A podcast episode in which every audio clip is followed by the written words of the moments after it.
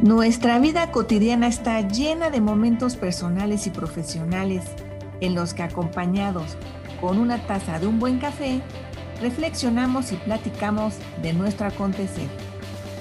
Esto es Coffee Please y yo soy Patricia Luna Arredondo. Bienvenidos.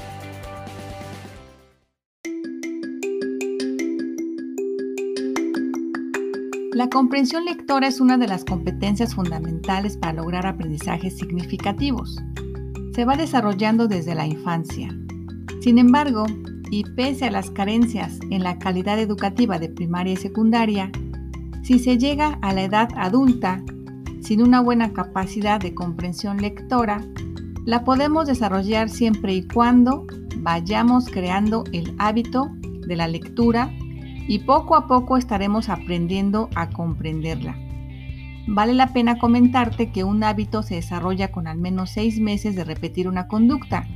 Entonces, en este caso, si queremos desarrollar el hábito de la lectura, deberemos ser constantes y consistentes en leer al menos 10 páginas diarias de algún buen libro y hacerlo en un periodo de al menos 6 meses.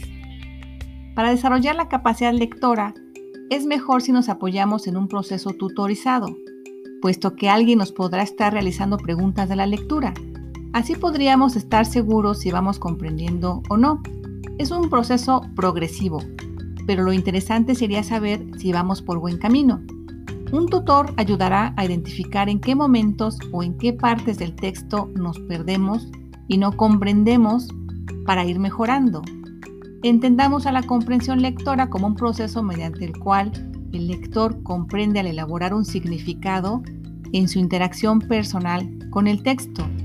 En otras palabras, el significado del texto no está dado solamente por el escritor, sino que es el lector quien al momento de ejecutar la lectura, es decir, al momento de realizar la lectura, al momento de leer, completa el proceso de su entendimiento al relacionarlo con la misma lectura, con otros conocimientos que ya posee y con su modelo mental y por supuesto con sus paradigmas. Diversos autores explican que hay niveles en la comprensión lectora. Estos se refieren a la granularidad en la que clasificamos los procesos de comprensión que usamos en la lectura, partiendo de lo básico a lo complejo.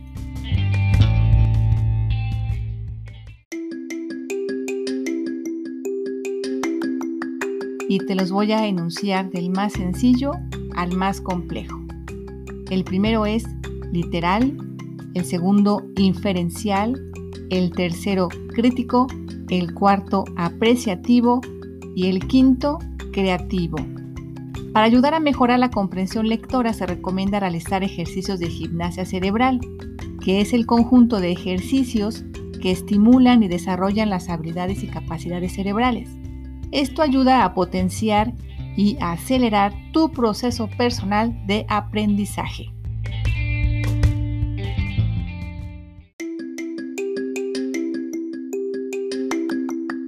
Podrás mejorar tu rendimiento encontrándole el gusto a la lectura. Cada lectura, independientemente del tema, te genera emociones, saberes y es fuente de aventuras, sueños y realizaciones. Dentro de los beneficios tenemos uno muy importante que ya te mencioné y es que te ayuda a disminuir el estrés. Y si buscas leer antes de dormir, tu ciclo de sueño mejorará, tu condición física se incrementará a consecuencia de un sueño más profundo, gozarás de una buena salud y equilibrio mental, reducirás tus niveles de ansiedad, estarás más alerta durante el día, entre otros. Los múltiples beneficios que te proporciona la lectura te empezarán a crear ciertos hábitos, por ejemplo, disfrutar la lectura, compartir libros y el mejor es que nunca dejarás de leer. Termino esta plática de café con esta frase. La lectura te convierte en todo aquello que habita en tu imaginación.